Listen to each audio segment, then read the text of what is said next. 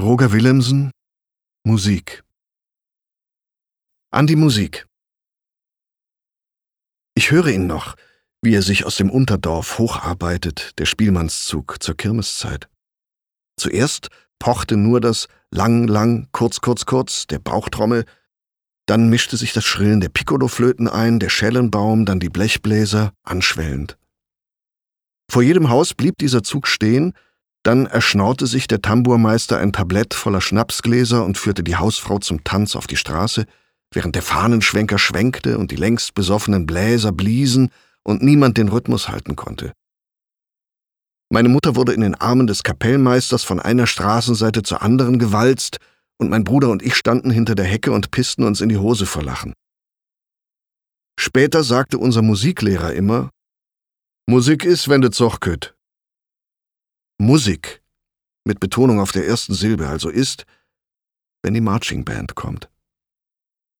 Diese Musik war unzerstörbar, denn sie war die erste, so fröhlich wie banal und in der Drum and Bassline kaum anspruchsloser als ein Großteil des Mainstream-Rocks der 60er. Später las ich, dass Gustav Mahler sich auf den Jahrmärkten gerne zwischen die Musikquellen stellte und sich dem Verfließen der Stimmen auslieferte. Als ich es auch versuchte, hörte ich keine Kirmes mehr, nur noch Maler.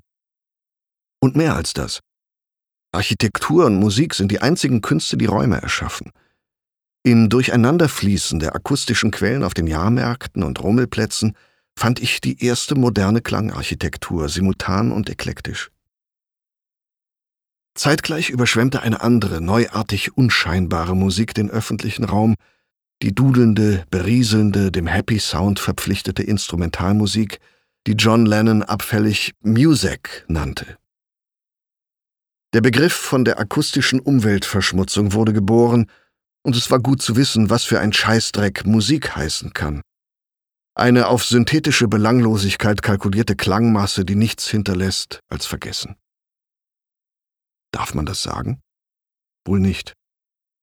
Denn die Musik ist ja eines der Rückzugsgebiete der Moral, das heißt, wer die falsche hört, ist für die einzig Wahren schon im Handumdrehen selbst vom Teufel.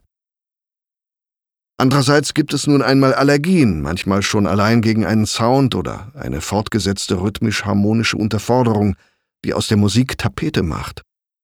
Und in die versenkt man sich schließlich auch nicht. Die wahren Paradiese der Musik, fand ich, liegen außerhalb von Musik und Music. Aber dem Soundtrack der Kindheit und der Pubertät ist man noch weitgehend wehrlos ausgeliefert. Der Kindheit, weil andere die Musik auflegen, der Pubertät, weil sich die Musik glücklicherweise mit Erfahrungen mischt, die das musikalische Urteil außer Kraft setzen.